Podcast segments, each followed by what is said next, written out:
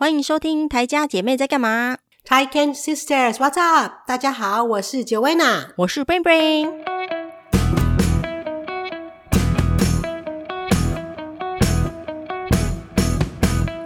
啊，要跟大家讲加拿大现在的情况怎样？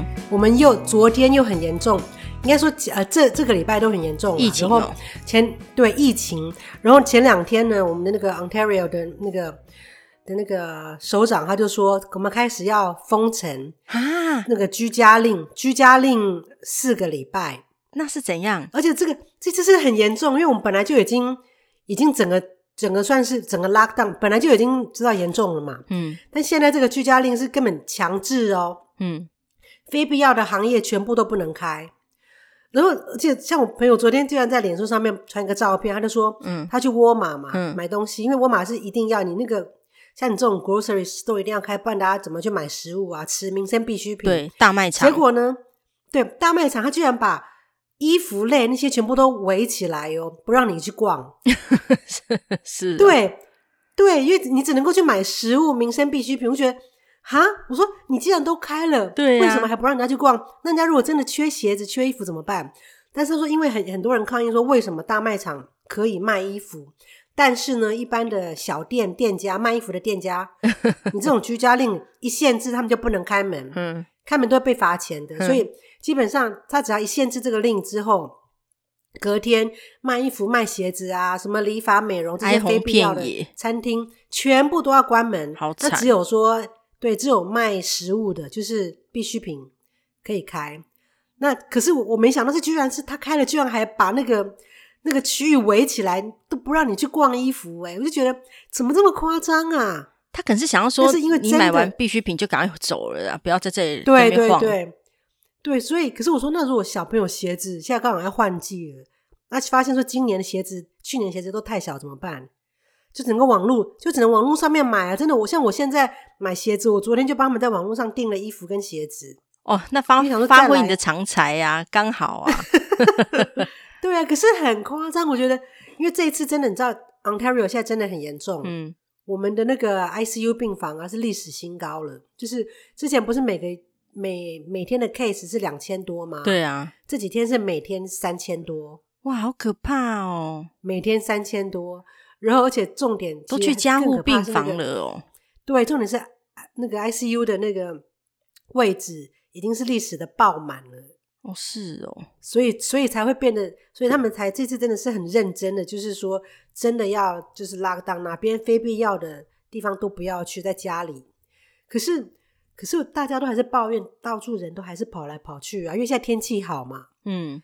所以人他还是在外面跑来跑去啊，而且大家已经开始松懈，已经一年多了。我记得去年这个时候，大家真的都很乖，哪里都不敢去。嗯，然后走在路上啊，都没有看到什么人烟，就是除了遛狗的人可以出门，怎么样？其他人都还不能出门，这样大家皮条了啦。对，但是今年的真的，大家开始就松懈，大家是在外面。对，真的。所以，但是最近因为变种病毒又更厉害，所以哦，真的很可怕，真的最近。哎，那可是那再来，你们就也是在家里上课咯？没有，我们刚好是开始要放春假了，所以我们下个礼拜他们小朋友老师都不用上学，放几天？所以放一个礼拜，所以春假照还是维持。但是他们那个学校有给我们那个信啊，都是用 email，就说这次虽然是拉档，但是学校希望还是维持 open。因为其实每个区域不同，多伦多很多学校其实是关门了，但是我们这一区还好。我觉得大城市真的是蛮严重的。那所以，所以我们这区是希望还是还是希望能够维持学校要开放这样，不然其实家长真的头很大。每次只要是一个上网课，大家就会哀鸿遍野。哎、欸，你们这很夸张哎！我们上次放春假四天的时候，你们也放四天。复活节，然后现在 你们又开始放春假，还还七天，我们没得对对对没有假可以放。对啊，可是我觉得那个那个，可是现在这么严重的话，说实在的，小朋友去学校群聚这样好吗？小朋友在学校其实都有戴口罩，其实还好。哦，全程戴吗？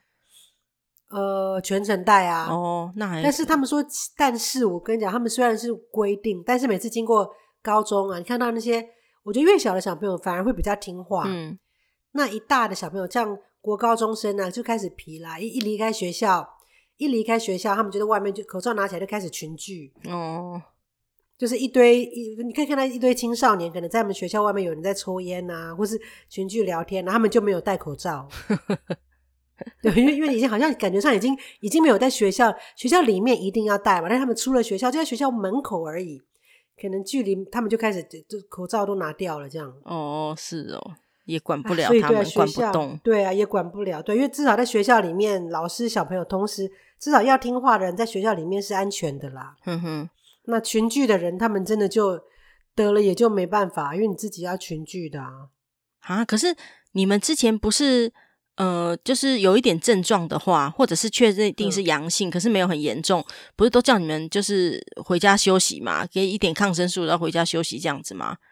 哦，对啊，如果真的有感染的话，嗯，对啊，但所以现在真的，你说那个两千多个，每天两千多个，那个其实是很严重的人，对，都要住到那个加护。病房的不是不是，他那个应该也只是说 positive，你去你去验哦，结果出来是阳性的，哦、就就三千多个。但是真的要进加护病房的人，当然相对也比较多，所以才会说像那个现在加护病房是历史新高啊。哦，对，不要不够就好，不够真的很可怕。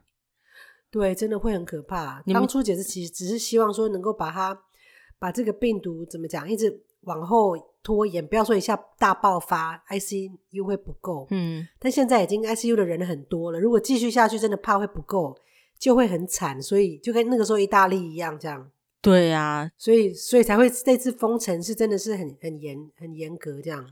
是哦，可是很严格，说会罚钱的。对，就是说多伦多那边如果发现你们群聚，发现你们违反居家令的话，可以罚七百五十加币。哦，是哦，可是他们违反都有警察会到处巡逻的，就是。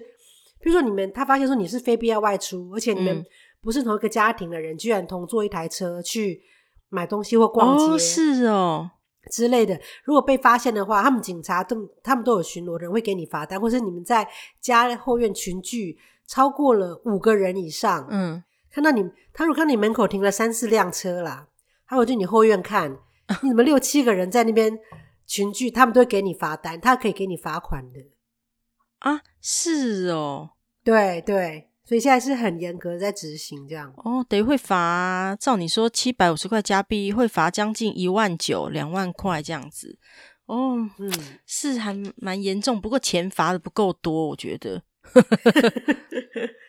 对，大家都疲了。对，罚多一点才会怕。对对，唉，啊，可是可是，那多伦多那边有这样子严格的那种居家令，那你们这边没有？我们也有啊，所以所有的活动都停止了。像如果你要去染头发，你看本来可能已经计划好了今天要去染了，可是因为前两天突然发了这个令，所以所有的活动都会取消，你的 appointment 你的都不能够去。所以像我们现在如果要染头发，我前几天还好我自己染了，不然真的 hair salon 都没有开，都不能开，而且他有的时候突然开，像。我们前一次开开关关，我们就大家的抱怨说，你就开开关关，开开关关，嗯，所以根本没有用，嗯，你只是只是伤害了那些小生意人的那个生计，哦，对啊，对疫情的控制来说一点用都没有，因为你你前面关了两个礼拜，说紧急关的时候又开放，嗯，开放两个礼拜后现在又严重又关，嗯，所以感觉上疫情完全没有受到控制啊，你干脆大家都说你干脆很严格的把它全部都关起来，所以现在他们是真的认真想要全部都关起来，很严格的。关个一个四个礼拜，看会不会好一点？这样对啊，确实也是要。可是那这样关起来，那一关起来，那那个一封城，那那些做生意的不能开业的，政府就有补助吗？很惨哦，都有。其实加拿大的补助是还不错，你去申请的话都会有补助的哦，真的哦。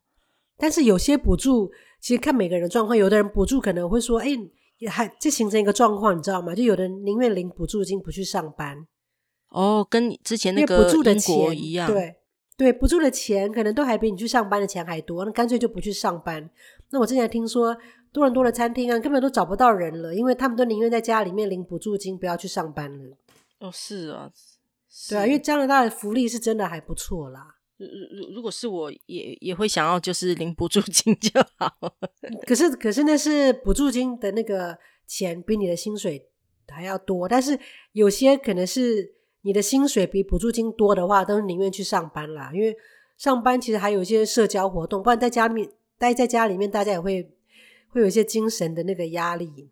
然后如果你去上班，一般人可以去上班，会宁愿宁愿去上班啦，对不对？然后拿的钱又比补助金多的话，所以反而是一些低阶的工作比较难找人，因为大家会觉得补助金比我的收入多，那我就不要去上班啦。这样对啦，因为其实去呃上班或者是上课有一些社交的话，人的心情会比较好啦，也比较好像会很重要。对，生活比较正常，好像不会才会好像才是自己一个人一样这样子。对啊。对啊，所以严重啊！啊对啊，台湾最近其实倒是没有什么，就是一样是蛮 OK 的。台湾真的是平行时空啊！对啊，对啊，其实你们应该严格一点啦，可能会好一点啦。对啊，但是现在打那个疫苗的人也多啦，所以照理说应该会慢慢好转了。他们说希望到暑假的时候接接疫苗的接种率可以到百分之七十五。那就会好很多啦，对不对？那你们什么时候开始打？不知道，因为杰西已经打了嘛。他们说下一波，其实学校老师会是下一波。哦，杰西已经打了，就是、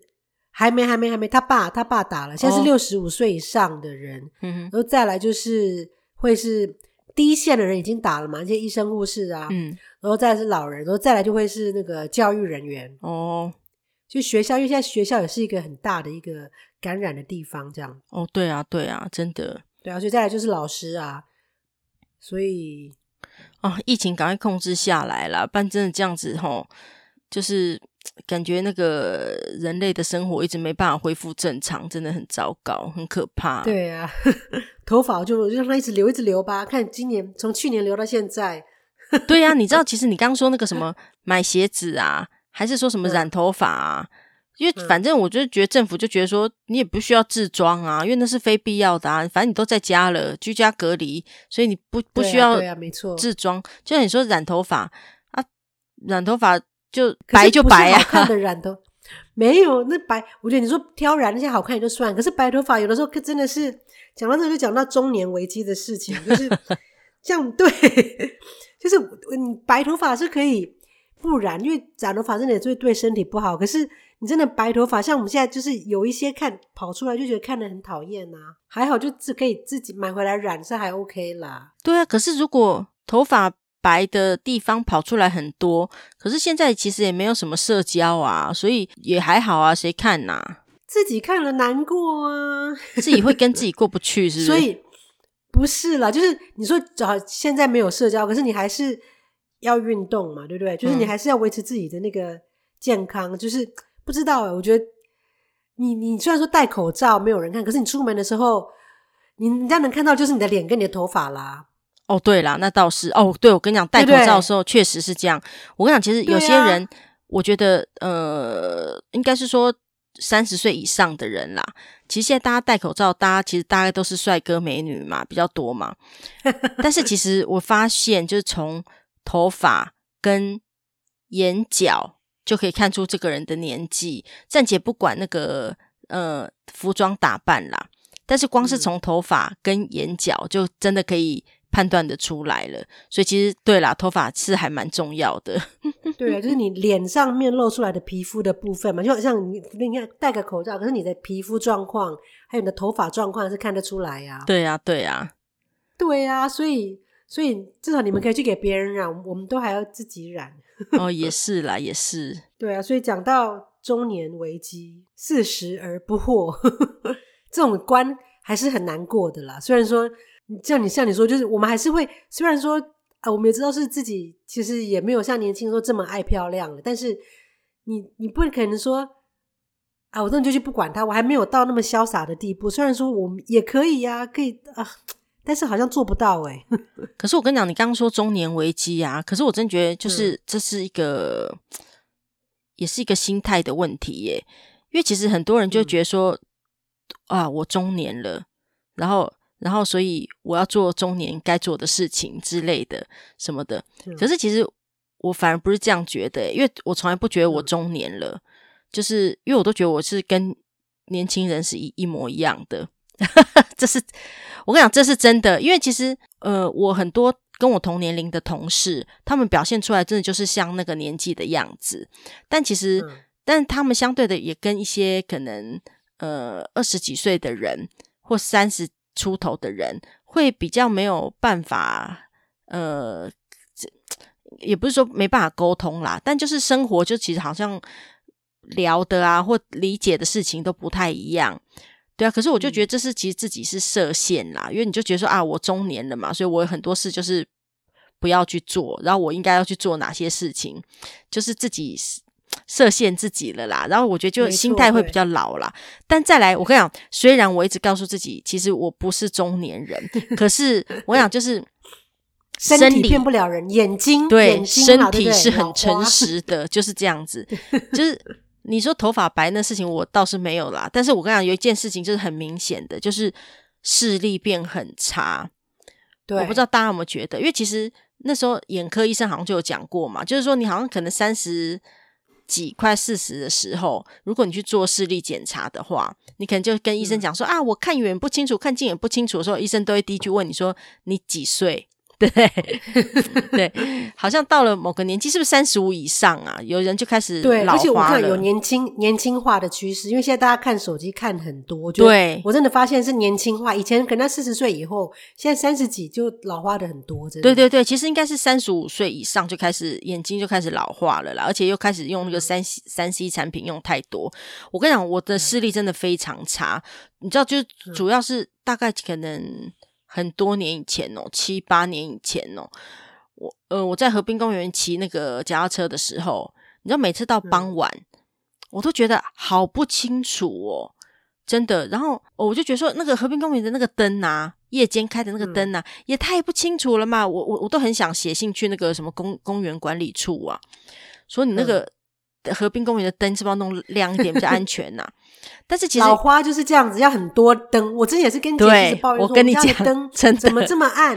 我，我需要很多的灯才看得清楚。我跟你讲，真的就是这样子。虽然我从事的是各种年轻人的各种活动，我们不是那时候还去什么玩那个攀岩嘛，然后还是什么的，嗯、对。但是身体真的是骗不了人。然后我就觉得说，河滨公园灯好暗，但那时候一起去骑车的朋友们。我跟你讲，其实差不多年纪的人，其实也有人眼睛是蛮好的。然后，嗯，但是他们就觉得说不会呀、啊。然后你知道那时候我每次买那个脚踏车的灯啊，我都要买最亮的，嗯、超级无敌亮，而且我前面脚踏车前面都至少是架三只那个灯。不会吧？真的，他们就知道我最喜欢很亮的灯。但是后来，我现在知道，终于知道说原因出在哪里了。你老了，对对，真的是这样子，真是这样。这样，但是其实我跟你讲，如果大家有跟我一样的问题的时候，你就觉得说，你夜间其实你你夜间视力真的是差太多的时候，一来当然，如果你眼睛没什么问题的话啦。你的度数应该要去配一个度数是很够的、很非常足够的那种眼镜，嗯、其实就可以改善很多。嗯、因为其实如果你又有近视又有老花的人呐、通常一般的这样子啊，对，对一般的近视眼镜，他都会叫你说，他都问你的需求嘛，你是要开车、嗯、还是你要看书，还是你就是平常打电脑？的这样子，但如果你说啊，我也没有要开车啊，但是我就是要用用电脑，平常可以看，但是我有些小字也是需要看的，这样子，他就帮你配那种，嗯、你看远也没有很清楚，但看近也没有很清楚的那一种，但是这样至少小字、嗯、有些小字不是看得到，对，也可以看得到，然后。不要太远的地方的话也看到，可是这就是有个缺点，就是夜间的时候你会觉得很模糊。但如果你这时候带一个度数很够的，但是那个看小字完全是很糊的那种的话，嗯、其实就可以解决这个问题了。对，就开车等于是那种就是开车用的眼镜啦，对不对？对。然后我跟你讲，说到视力，嗯，我跟你讲说到视力，我再讲一下，就是你知道，其实老花的人呐、啊，现在很尴尬，嗯、就是现在大家都是有近视嘛。所以以前那个古早的人比较没有近视，都是只有老花嘛，所以他们就只要看小字的时候，就是戴老花眼镜就好了嘛。可是我们这种有近视又有老花的人很尴尬，你真的要么就配多焦，可是多焦其实好像没那么方便嘛，就是有些人不习惯啦。像我就觉得我其实不是很习惯，然后我都用多焦的啊。对，可是我多焦现在也看不出来，不像以前有一个洞，现在都看不出来啊。对对对，可是我戴多焦我看不习惯，因为我觉得，因为它没有办法让你的。小就是小字的部分，就是你的眼镜的下层的那个部分，嗯、看小字可以很清楚，还是没办法很清楚。哦、但我想要看有些小字，嗯、至少你知道，你如果去屈臣氏买东西，买一个商品什么，哦、或者是你想看口香糖背面的那个成分。啊，有没有那个代糖什么的？我跟你讲那些小字啊，就是一般的眼镜真的没办法看。那这时候怎么样嘞？我同事他们就会把眼镜拿掉嘛，拿掉就看就很清楚，解决啦。对，对啊。可我跟你讲，我绝对不在外面做这个动作。你所以你也很在意嘛，对不对？你也是很有这种偶包啊，偶包非常的重。我跟你讲，因为毕竟我心态就是一个年轻人，我没办法不会做这种接受这种行为。每次看他们拿掉眼镜，哇，我都会惊吓一下。我想说啊，哇，好勇敢哦。然后就直接告诉别人我老了，对，我有 老花。然后我跟你讲，每次小有什么商标要看小字啊，什么成分呢、啊，我都叫他们看。哦，那你就跟我朋友一样，你知道我跟我朋友出去吃饭是点菜的时候，有些餐厅的那个 menu 啊字比较小，嗯，他就会他不想拿，他也是很漂亮，保持真的，他外表看起来真的是很年轻，皮肤很好，嗯，但是你知道我们都是就四十几岁的人了嘛，嗯，然后他就是他也是死死都不会戴那种太阳眼那种老花眼镜，嗯。所以出门的时候，就个很漂亮的女生在那边，她就说：“你们点，你们点，你们点什么，我都吃。”然后你知道原因是因为她根本看不，到 menu，看不到 menu，所以她如果她要的话，就要把老花眼镜拿出来，或是把 menu 拿得很远很远。你看那是老年人的那种，她也是打死不会做这种事情，她就直接说：“你们点，你们点啦，你们点的我都吃了，帮我点就好。”你们这些人呢，藕包有这么重吗？这啊，这是我跟你讲，这是就是一个坎。这是过不去的坎，我跟你讲，就是对，就像染头发一样。对，因为我绝对不在外面把眼近视眼镜拿掉，然后为了要看那个小字，然后这是绝对不能做的事情。你可以拿远一点，看不到吗？看不到啊，就是就是，其实就是看不清楚啊。所以对啊，那个字有的真的很小，对不对？对对对。然后你知道，就是我们同事有有些人，就是真的是。比较年轻的那些人，他们还没看老花。我想，其实几年前我眼睛也没这样子，嗯、可是真的好快哦，很瞬间哦，就就变成这样。对对，中年就是这是很瞬间，是突然会发生的事情。对对对，没给我们心理准备，真是的。嗯、然后我想，就是你知道，我同事有些人就是你差才差个几岁，他视力可能就还是很好嘛。然后你知道，有时候他们拿拿那个手机啊，很小的字哦，就是可能有什么。广告还是宣传，是什么好康的东西，还是什么美妆用品？对，说哎、欸，这很好哎，你看，我跟你讲，就这样递过来，我我跟我根本不知道它上面写什么，我就说我知道、哦，好像不错哎，哦，好啊好啊，他可能就说很想买嘛，我说好啊，不错不错啊，我都这样讲，我绝对不会告诉他们说，我也上面写什么。也。常常发生在我身上，因为小朋友，嗯、每次他们看到什么时候，你看，他就把他的手机拿到我面前，嗯、小的也是拿到我眼睛那么近，我说这样子我怎么看得到啊？就是就是他们就他们就一副很兴奋，会你看你看，他又发现一个什么很好笑的 meme，就是那个他们就会现在很迷那个动漫嘛，然后就会找一堆很好笑的那些。命来看，嗯、就是那叫 M E M E，嗯，他很爱去找命。我就说，你看这个好笑哦，你看，你看，凑到我脸上，我根本什么都看不到。然后我就说，哦，对呀、啊，你你念呢、啊？我说你念给我听好了啦。我只他们都不了解我们这种。我跟你讲，你这样说我我完全可以想象，因为其实我很很记得，就是我真的很记得，就是可能几年前，我也是拿手机给妈妈看。我说：“你看这个怎样怎样，真的。”然后妈也说：“啊，拿那么近干嘛？”我想说：“没有很近啊，就是一般的那个那个。”他就觉得：“啊，拿那么近干嘛？”这样对啊，意思是对啊，针对老花的。但是，所以你一这样讲，我真的觉得印象非常深刻，因为那时候妈妈就是这样跟我讲的，说拿那么近干嘛？我想说没有很近啊。啊，老了就是这样啦。然后身体是可以练的，我觉得像我们这种步入中年，我觉得更要练肌肉。这是我最近的体认，真的。嗯、以前就想说为了要减肥，你要做有氧嘛，做心肺，然后偶尔练练肌肉。可是我觉得现在年纪大了之后啊，要把那个肌力、重量、重训放在更前面。对啊，对啊，因为真的，对，因为真的不然那个肌肉，可以保护身体呀、啊。对对，而且肌肉真的是会一直递减，一直递减的，所以我们真的要趁现在开始练肌肉，老的时候才不会容易骨松啊，或者是说，就是那个整个肉真的是肌肉，现在反而是比减肥还重要的事。对啊，因为你说到那个肌肉的部分嘛，你知道其实不是中年啦，应该其实是中高年龄的人呐、啊，很常就是会有膝盖痛的问题，就是很常会听到说谁的爸妈还是什么的亲戚又去换膝盖之类的。那你有时候其实看到一些那个呃长辈，他们也是会那个好像就说啊脚痛啦，然后什么什么没办法走啦，然后或者是其实去那个捷运站的时候更更明显。你看到很多那个有时候厕所在排队啊，有一些比较年纪大的那个阿嬷们嘛，他们其实。如果前面正好有那个位置，然后正好是坐的，他们呃蹲的，他们都没办法，他们就是蹲不下去，所以他们一定要去坐的厕所，然后就是膝盖完全蹲不下去，然后就觉得说，其实对，因为膝盖其实也是会那个老化嘛，呃，但是其实，但是其实就像你说的，如果运动啊，让它附近的那个肌肉啊好一点的话，其实也可以帮助那个整个骨骼是。就是说老了了之后啦，你的整个体态啊，或者你的各种会有毛病的地方，什么关节那些地方，都可以比较得到保护啦。对，所以真的很重要，尤其是女生。你知道，我朋友现在有一个，她过五十岁更年期了嘛，嗯，然后她的那个五十肩呐，嗯，就一直她这一两年就是很痛苦，痛到她真的是。都得忧郁症，真的，因为她怎么看都看不好。然后呢，这是更年期影响的。然后，其实我觉得，因为荷尔蒙的关系吧，所以，而且，可是我觉得她也是，我觉得她可能有点也是肌肉不太够，嗯，所以复健起来就要比较久，比较吃力。哦、所以我觉得，反正真的是对我们真的中年之后，真的练肌肉真的非常非常的重要。就是不管怎么说，就是把减肥甚至都可以变成第二个。我觉得，反正是练肌肉，真的是要去做重训，让自己。那个肩膀啊，就膝盖啊，那个大腿肌肉真的是练起来，对我们老人、老人、老年的生活品质真的会比较有帮助。真的，对啦，对啦，真的，其实、嗯、其实健身练肌肉啊，其实真的是对各个年龄层都很好啦，都很有帮助啦。啊啊、但是我觉得，甚至我们中年以后是一个必要性的。我觉得以前年轻想说啊，练个什么。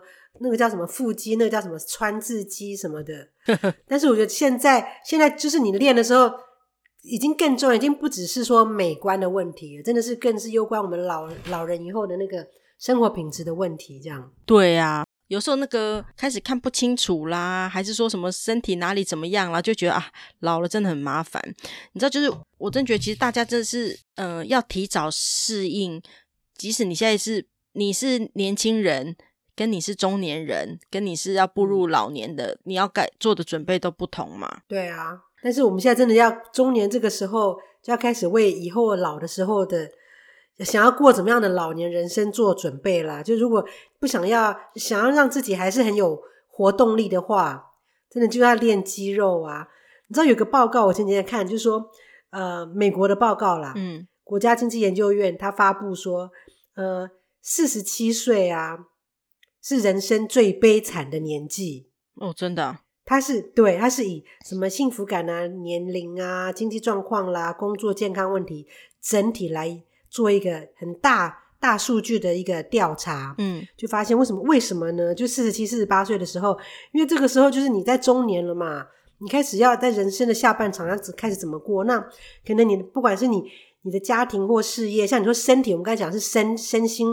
的状况已经感觉上自己要开始变老了，嗯、那可能家庭优势，也许有些人小孩也大了，上大学啦，开始有自己的生活，自己可以步入空巢期，或者是事业也许有瓶颈啊，或者离婚了。反正我这辈子对离婚，或者说我事业，比如说失业会更惨啊。但是有时候事业什么也升不上去了，就是你好像人生就是到了这一个阶段，一个瓶颈，好像就是对。所以说四十七岁也是一个坎，是最。真的也是一个坎，也许说上面又有，有父母，下面又有小孩的话，卡在中间也是很惨。但是说过了这个之后呢，会越来越好，幸福感又会再度攀升。所以他们说年轻的时候就是小时候慢慢慢往上往上，然后到了那个幸福感呢，一直到中年的时候，四十七岁是最低的，之后又慢慢的爬升。所以我们就想说，中年其实是危机，也是转机，所以赶快撑过去，是不是？已经是最惨的时候了。对对对，只要撑过这个时候。为以后做打算，好好日子就会来了。因为老了之后，就是你的身体，你开始做好准备啦，然后就开始可以享受那种无欲无求、无拘无束的老年生活。这样对啦，但这些你你老了的时候可以得到这种无欲无求的好生活的时候，其实也是要看你中年做了些什么啦。对，要做好准备。对啊，不要到时候老了一直去看医生，还是去干嘛的，或者是为了钱烦恼，还是什么的那。为了钱或身体啦，烦恼那更烦。对啊，对啊，反正其实就是把自己身体弄好啦，然后培养一些兴趣嗜好，多结交一些好朋友，这样子应该其实这些都最蛮重要的、嗯，非常重要。对啊，身体最重要，朋友对的，家庭朋友对，还有嗜好，对啊，这样子真的就不用不用太担心了。对啊，因为这样你的身体好了，你的心灵因为有朋友或者是好的家庭，你也才会比较觉得是比较满足的那种状态啦。对啊，好啦，那就是大家开始去练肌肉吧。哎、欸，其实国外 很多那个啊，我看到国外很多那个报道，都有一些阿嬷啊，就是在年纪很大的时候，突然变成一个那个满满身肌肉的那种，我真的觉得超佩服他们呢。那真的佩服，可是我觉得那真的是有方法的，真的就是我觉得不要去排斥，像我以前会排斥，像我们这种骨架比较大的会排斥说去举太重的，可是现在开始我真的觉得我都。去拥抱那个重量很重，就觉得说，但是也要小心啦。就是就觉得我不会去排斥重训。以前我想说，只要做一点点就好了。但是现在知道说，我们这肌肉流失的速度真的很快。中年之后，对啊，所以真的就是要、啊、要多做一点那个重训，真的。对啊，对啊。好了，期许大家都有一个把中年的危机变成转机，然后 幸福感提升。好。